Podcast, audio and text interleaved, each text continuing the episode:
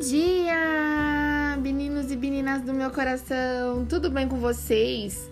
Espero que vocês estejam bem. A palavrinha do dia é, como diz o apóstolo Paulo lá em 2 Coríntios 4,18: fixamos os olhos não naquilo que se vê, mas no que não se vê, pois o que se vê é transitório, mas o que não se vê é eterno.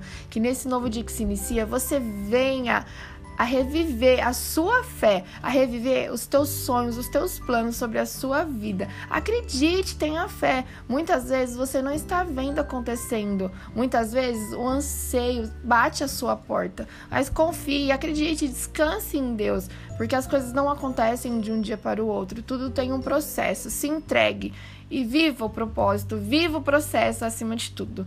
Que Deus venha abençoar o seu dia e que seja um dia maravilhoso. Um abração enorme. Tchau, tchau.